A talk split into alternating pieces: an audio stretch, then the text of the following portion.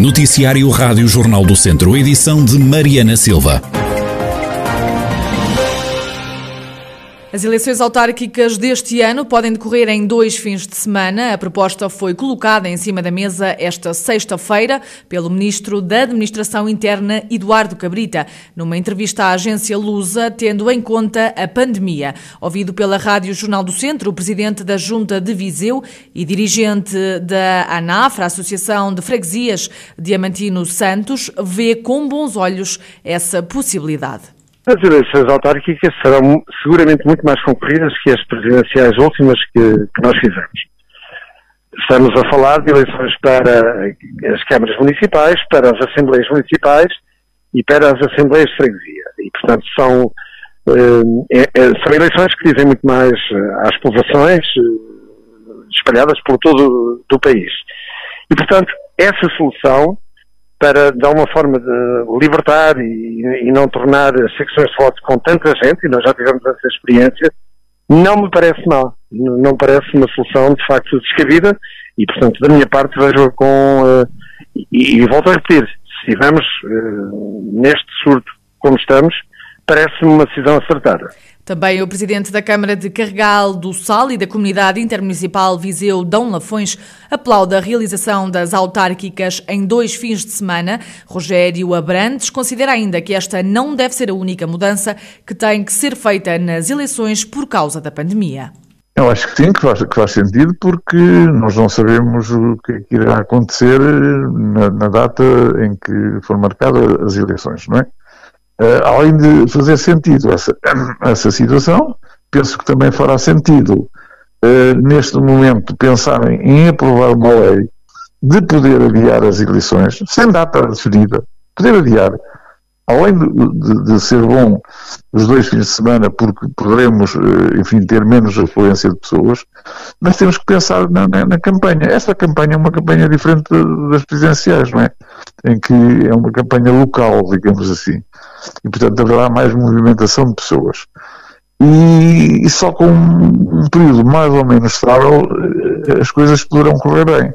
A reação dos autarcas à possibilidade das eleições autárquicas previstas para setembro ou outubro se realizarem em dois fins de semana, devido à pandemia de Covid-19. As coligações entre o CDS e os sociais-democratas não servem só para roubar autarquias ao PS. Quem o diz é o antigo secretário de Estado do PSD, Leitão Amaro. Na conversa central desta semana, o social-democrata desvaloriza ainda as polémicas em alguns conselhos com a escolha de candidatos, como, por exemplo, Vila Nova de Paiva ou Mangualde, e diz que o PS tem mais problemas que o PSD.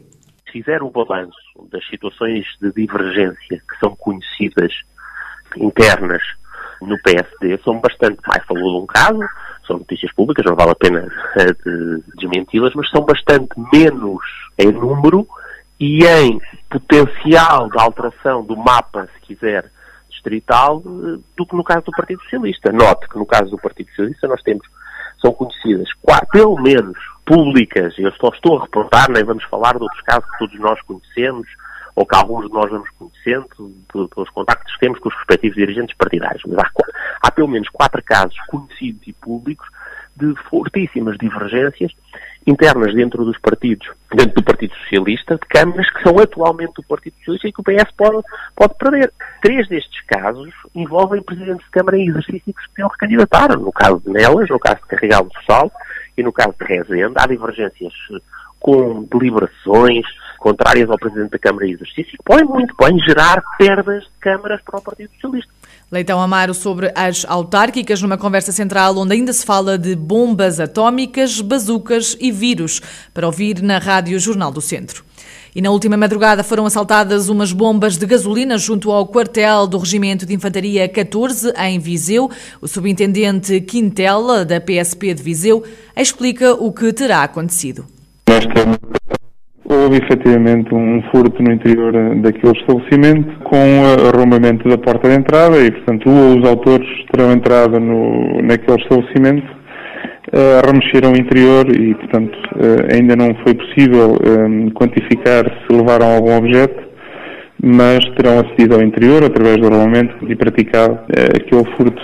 No local ainda estão a proceder à recolha de vestígios.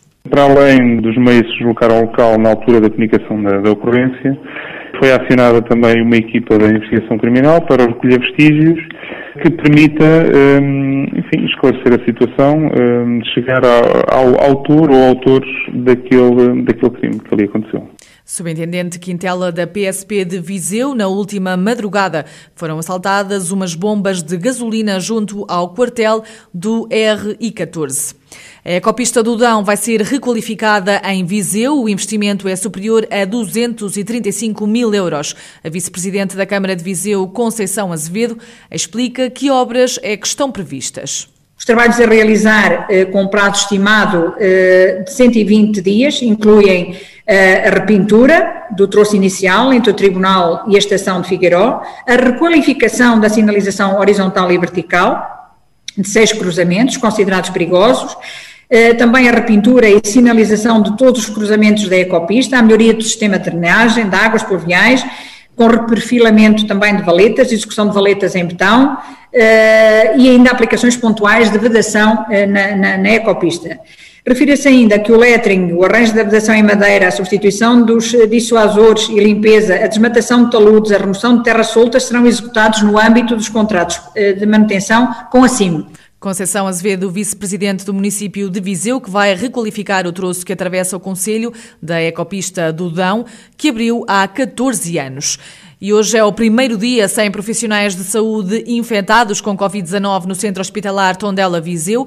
Segundo fonte do hospital, há alguns meses que a unidade não registava zero casos entre os profissionais. Também não tem nenhum funcionário em quarentena. Ainda no Hospital Tondela Viseu, no Centro Hospitalar Tondela Viseu, aliás, continuam a cair o número de internados com o novo coronavírus. Há menos três doentes internados, permanecem oito pessoas nos cuidados intensivos e em enfermaria estão seis doentes. Há ainda a registrar uma vítima mortal associada à Covid-19.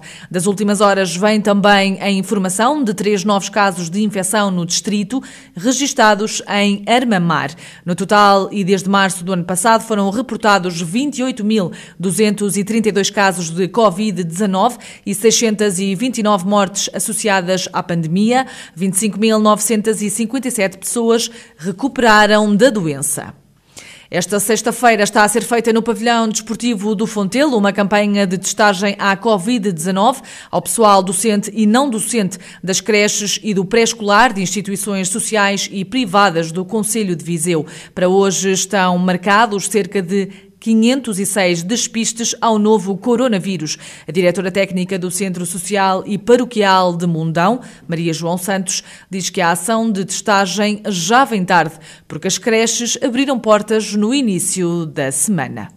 A ação, claro, que nos dá uh, confiança para trabalharmos em segurança.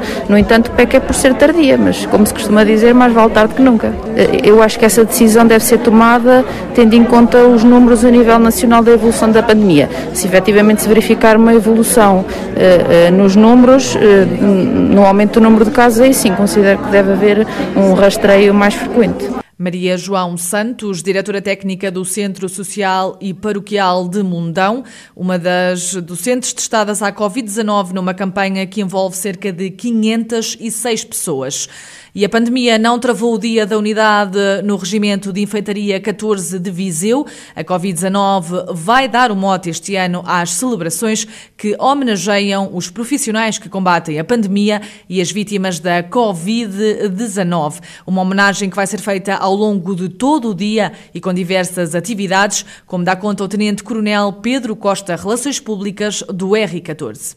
Este tema da pandemia fez-nos fazer duas palestras dedicadas a refletirmos e a relembrarmos toda esta atividade do apoio à, à sociedade civil sobre o Covid, uma palestra relacionada com o apoio do R14 em período de pandemia e outra relacionada com, as, eh, com o impacto no, no treino operacional, nas nossas vidas. Momentos de reflexão em forma de palestra temática, usando também as plataformas entre os, entre os nossos militares. Temos um momento religioso com o capelão do Regimento de Infantaria 14, numa Eucaristia de sufrágio dedicada às vítimas da pandemia ao longo deste ano, que é, não tem presença física de outras pessoas, mas depois também vai ser disponibilizada para quem eh, tem o significado do acontecimento e depois também tem a possibilidade de ser divulgada e de ser vista e ouvida através das plataformas. Tenente Coronel Pedro Costa, Relações Públicas do R14, Regimento de Infantaria, que foi criado há 178 anos na cidade de Viseu. Hoje celebra-se o Dia da Unidade. A homenagem é aos profissionais que combatem a pandemia e às vítimas da Covid-19. As celebrações da Páscoa este ano vão ser diferentes. As visitas pascais e a saída da cruz estão proibidas. No domingo de Ramos, os fiéis podem levar o ramo de oliveira à igreja, como dá conta o bispo de Viseu, Dom António Luciano. Faça a celebração do domingo de Ramos de forma simples, mas dentro da igreja. As pessoas devem levar os seus ramos de oliveira e não haver a distribuição de ramos como às vezes acontecia. Quinta-feira Santa, pela manhã, temos a hora habitual a missa crismal na Sé, para os sacerdotes, também cumprindo todas as regras, e depois a, a Eucaristia vespertina da Ceia do Senhor será celebrada com o rito habitual, sem o lava-pés. Sexta-feira Santa também haverá a celebração da Paixão do Senhor, como é habitual, nas horas habituais, e a adoração da cruz será feita só pelo sacerdote. Na Vigília Pascal será celebrada segundo o rito mas a benção do lume novo será feita dentro da Igreja também. Apesar das restrições, Dom António Luciano apela aos fiéis para que celebrem a Páscoa, respeitando sempre as regras da Direção-Geral da Saúde. E a primavera começa este sábado e com bom tempo no distrito e no resto do país.